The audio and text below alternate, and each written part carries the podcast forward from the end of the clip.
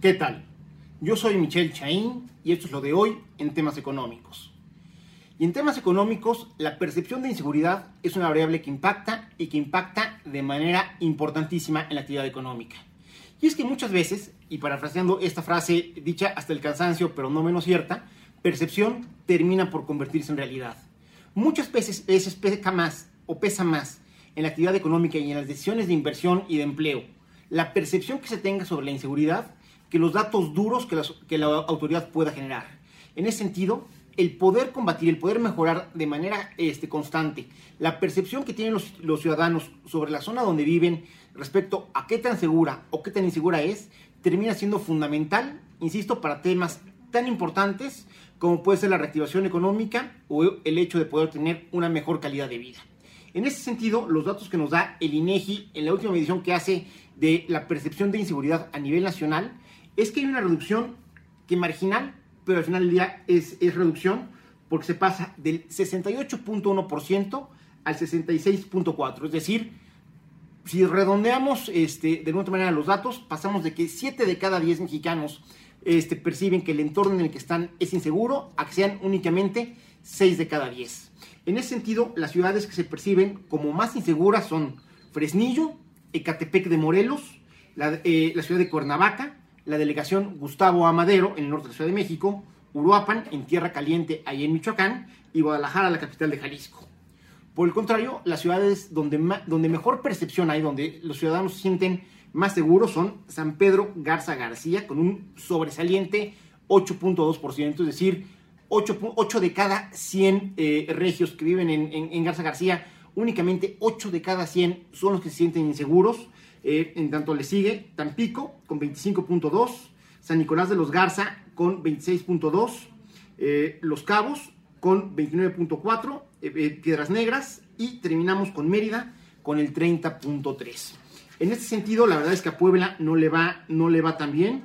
En el caso de, de, nosotros de Puebla tenemos una percepción de inseguridad que está en el 66.4, es decir, no, perdón, es el nacional. En el caso de Puebla, perdón, estamos en 80.04, este, 80.4, perdón, y venimos de un 82.2 en diciembre del 2020. Es decir, todavía como zona metropolitana, como región aledaña a la ciudad de Puebla, seguimos siendo donde existe una de las mayores percepciones de inseguridad, lo cual no necesariamente, como les decía hace un momento, se relaciona con la realidad, pero es importantísimo porque muchos de los factores que inciden en esta percepción de inseguridad tienen que ver con servicios públicos.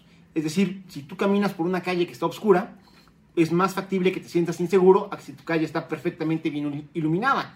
Y lo mismo pasa si pasas este, cerca de alguna zona verde, de algún parque, de algunos camellones. Si estos están bien podados, pues es más fácil que tú te sientas seguro. En cambio, si están mal podados y además están mal iluminados, pues vas a sentir que hay un malandrín detrás de cada sombra esperando para para atacarte. Y en ese sentido también es importante hacer el recuento de esta información que nos dé el INEGI respecto a dónde solemos sentirnos inseguros. Lo que nos dice el INEGI es que la mayor parte, el 79.5% de la gente se siente inseguro en un cajero automático localizado en la vía pública, le sigue con el 72.9% el transporte público, de ahí le sigue el tema de los bancos con un 66.5% en las calles que habitualmente usa, es decir, las calles por las que normalmente caminan las y los mexicanos, el 61.3% se siente inseguro, en los mercados el 53.6%, es decir, prácticamente la mitad de la gente que acude a los mercados a vender o a comprar. En los parques recreativos o centros recreativos el 53.6%, y ojo, aquí sí hay un aumento respecto de diciembre de 2020 a marzo de 2021, se pasó en los parques recreativos del 49.2 al 53.6, lo cual nos habla, como les decía hace un momento, de que los malos servicios públicos o que los servicios públicos insuficientes terminan por repercutir en la percepción de inseguridad.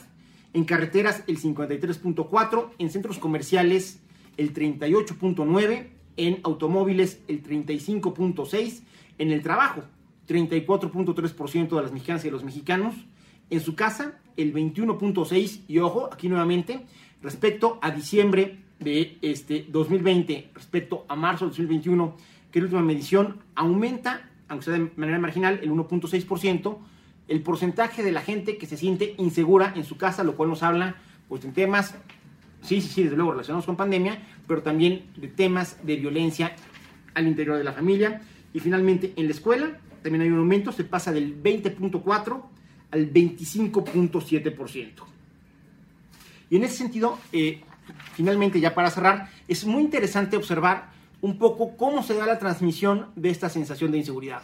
Porque parte es lo que tenemos vivencialmente, es decir, vamos a la calle y nuestra calle, insisto, si está, si está oscura, si está, si está fea, si tiene este, espacios para que la gente pueda estar ahí haciendo este, cosas de malandrines, pues desde luego que nos vamos a sentir inseguros. Eso digamos que es algo que se percibe en primera persona. Pero también hay muchas que nos vamos enterando porque a alguien ya le pasó. En ese sentido, la mayor parte de la gente eh, construye su percepción sobre la seguridad o la inseguridad viendo noticieros en la televisión, eh, comunicación personal en el entorno de la vivienda, es decir, lo que nos platicamos en la sobremesa, que es importante. Pero ojo, tercer lugar, Facebook. Cuarto lugar, Internet. Quinto lugar, noticieros en el radio. Bajamos WhatsApp, comunicación personal en el entorno laboral, leyendo periódicos, revistas en papel, mensajes SMS o alertas, Twitter, aplicación electrónica u otro.